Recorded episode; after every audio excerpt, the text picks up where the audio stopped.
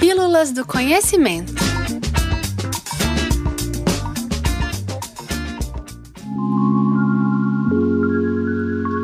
Nós estudamos nosso sistema solar através de muitas formas.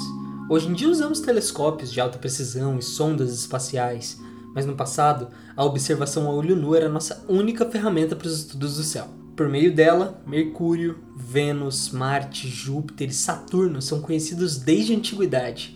Urano só foi descoberto apenas em 1781, com a ajuda de telescópios. Já Netuno foi localizado em 1846, a partir de estudos de oscilações na órbita de Urano. Nessa pílula, vamos conhecer um pouco mais sobre o curioso planeta Vulcano, não o mundo natal dos apáticos e lógicos alienígenas em Star Trek, mas sim um planeta hipotético que por muito tempo explicou a órbita anômala de Mercúrio.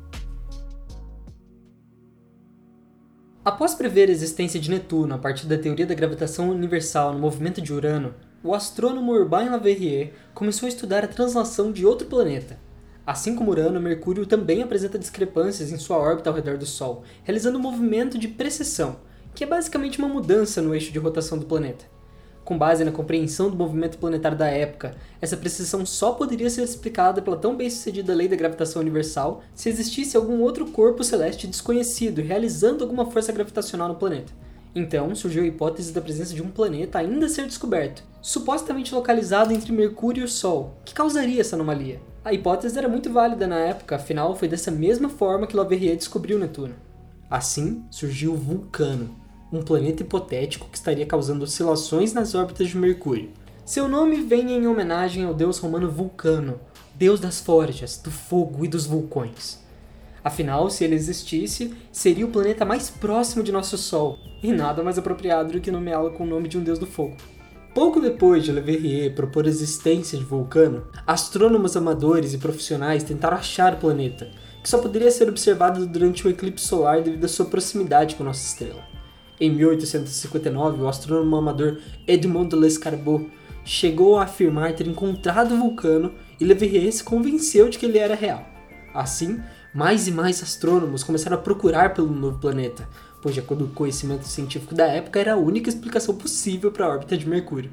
Porém, mesmo com tanta procura após tantos anos, nenhuma evidência que comprovasse de fato a existência do planeta foi encontrada e a órbita anômala de Mercúrio continuava incompreendida. E foi exatamente com o eclipse solar em 1919 que uma nova teoria foi comprovada, explicando a órbita do planeta, acabando de vez com a hipótese de Vulcano.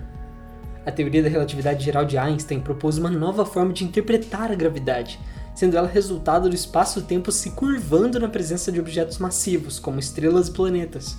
Os planetas orbitam o Sol porque a massa de nossa estrela deforma o espaço-tempo. Dessa forma, a teoria da relatividade geral elimina a gravidade como algum tipo de força natural, como considerada pela teoria de Newton, descartando a necessidade da existência de vulcano. Assim, descobriu-se que as oscilações na órbita de Mercúrio não são causadas por outro planeta, mas sim pela curvatura que o próprio Sol gera no espaço-tempo ao seu redor. E Vulcano passou a existir somente na ficção científica anos mais tarde, como o planeta natal de Spock, personagem de Star Trek.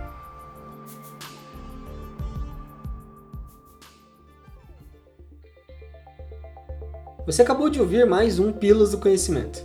Esse texto foi escrito por Vitória Rocha, estagiária do Núcleo de Astronomia do Espaço do Conhecimento do FMG.